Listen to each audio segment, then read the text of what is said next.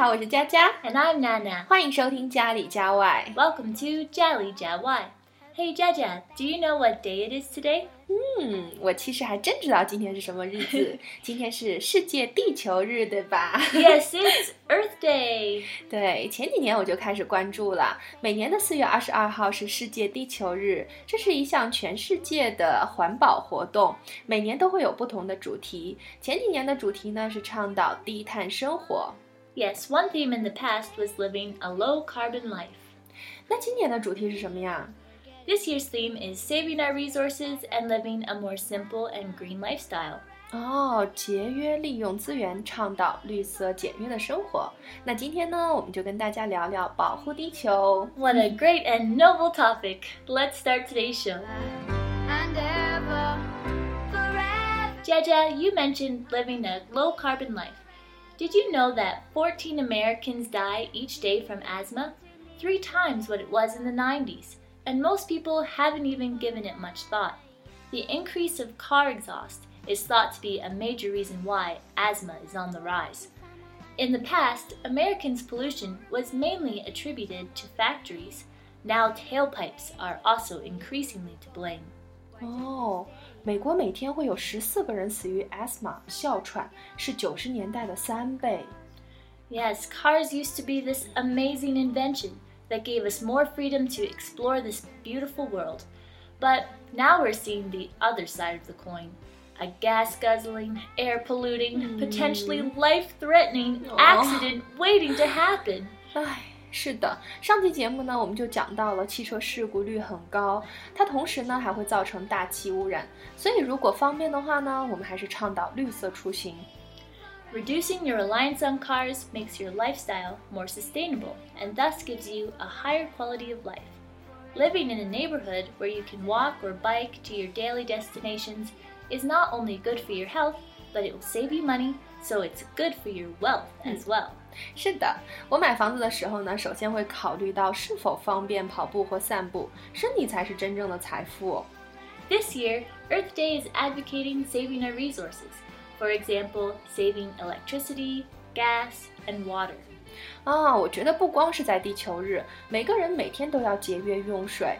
中国是全球排名第十八位的缺水国，应该不会过几年就跟法国一样吧，倡导一星期只洗一次澡。 Water pollution is becoming more and more serious, and the available water is becoming less and less. 是的，水污染也越来越严重了。 27 years ago, Ghana's tilapia was around 20 centimeters. Now, the fish are half that size. They are still fish, nothing has changed, but everything has changed.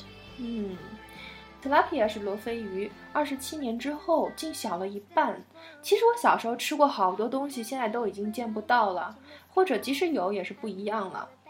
前几天呢，我们家亲戚很高兴的给我带来了一袋儿西红柿，说只有小的时候才吃到的那种。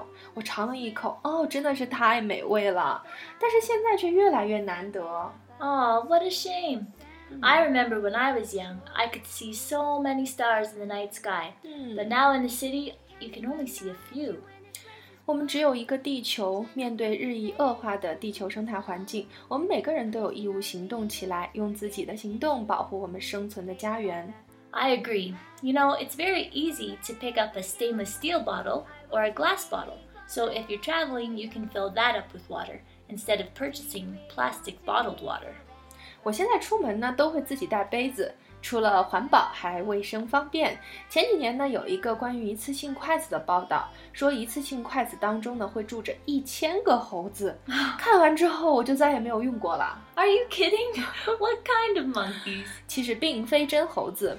一些小的作坊呢，在制作一些一次性筷子的过程当中呢，为了保护较好的卖相，通常会经过硫磺熏蒸或是双氧水漂白的工序，这些有害物质就留在了有猴头形状的空隙里，等到用筷子吃东西的时候才释放出来，危害健康。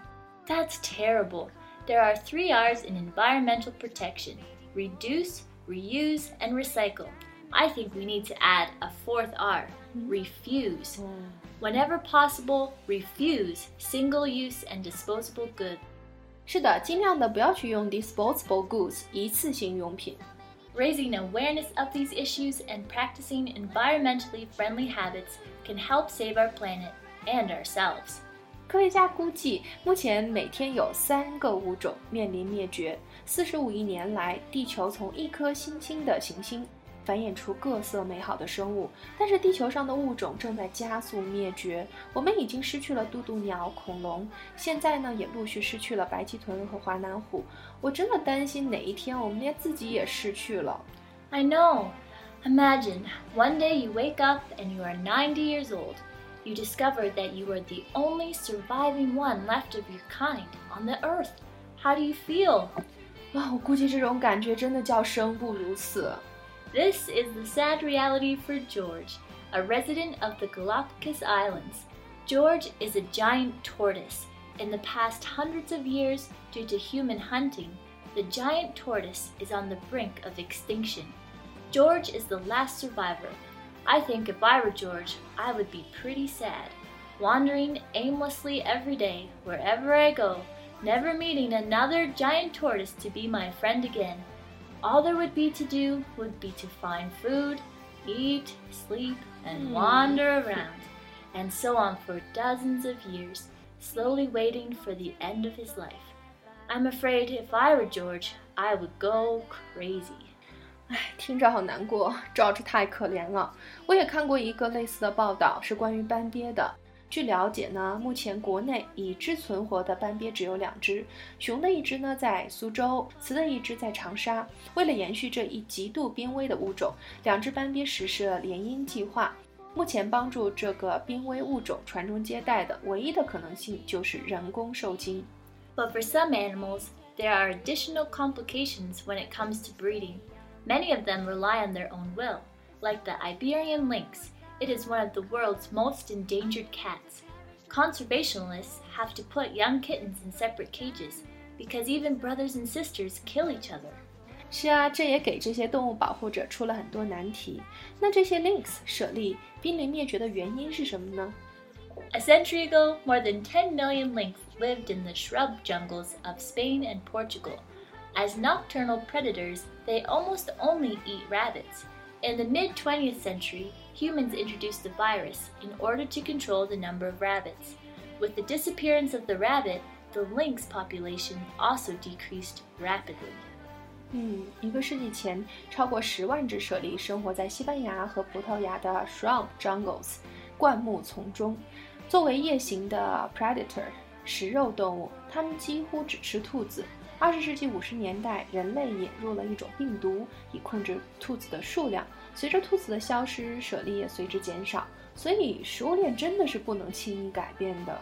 Yes, there are still many threats, including their habitat being taken over by shopping centers, houses, and high speed roads, which also leads to more animals getting hit by cars. 这让我想到了 Madagascar，马达加斯加，它是世界上第四大岛屿。曾经呢栖息着两千万个物种，其中有四分之三都是这个岛屿独有的。两千年左右，在人类的影响下，森林面积减少了百分之八十。由于树木的减少，动物也随之消失了。啊 humans can be such a destructive species. Let's make a change and help save the earth. 好啦今天的节目就到这里。如果你喜欢我们的节目可以关注我们的微信公众号也可以在 itunes 的播客荔枝 fm 喜马拉雅 fm 中播放订阅或评论。感谢你的收听下周五见喽。See you next time. Do you really want to live forever? Forever young.